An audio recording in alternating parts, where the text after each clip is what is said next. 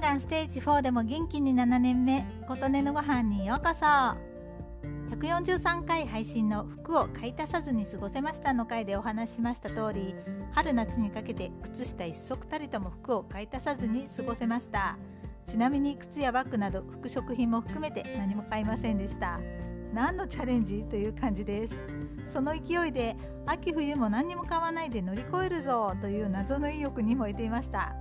そんな中愛用していたストレッチ素材のジーンズ膝の周りが伸び伸びだったり色あせたりはもう何年も前からでしたがいよいよボロボロになってきて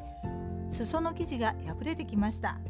ちなみにジーンズっていつが使い納めかわからなくないですか？ダメージジーンズが売れる時代ジーンズって古くても価値があるものという印象があります。以前職場の人たちにジーンズはいつになったら買い替えるのか聞いたことがあります。穴が開いたら終了じゃないと言われてももともと穴が開いたものも売ってるけどと聞いたら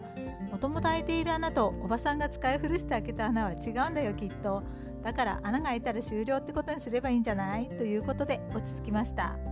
なんせファッションにものすごく疎いので何が正しいのかさっぱり分かりません。街ではあの人の服恥ずかしいわねと言われてるんじゃないかと思っています。その話をしていたので裾に穴が開いたイコールジーンズ買い替えの時と思い泣く泣くそのジーンズとさよならしました。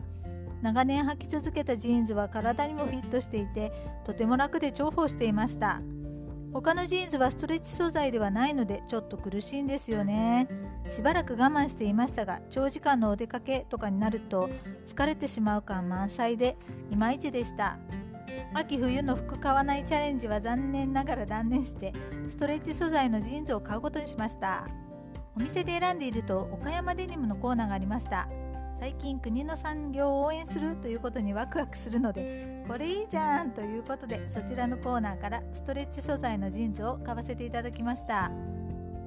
私は知らなかったんですが岡山デニムは国際的にも人気なデニムなんですね。古くから繊維産業が盛んだった岡山県の高い技術力と品質の高さがあり各工程で熟練の職人さんがいるためどこをとっても完成度が高い仕上がりになるとのことです。話が飛ぶようですが私はテレビあまり見ない中朝ドラとシーズンの面白そうなドラマはいくつか見たりしています。今の朝ドラの最初の舞台が岡山で旅から始まり学生服などを作った繊維会社が出てきました。学生服を作っていた技術がデニムを作ることにつながったという記事を読んで朝ドラの話とつながったとなんだかすごいと思ってしまいました。服を買うことになってしまいましたが新しい良い出会いとなったので嬉しくなりました。これから長く愛用させていただこうと思います。ということで今回は岡山デニムの話でした。あなたの元気を祈っています。琴音のありがとうが届きますように。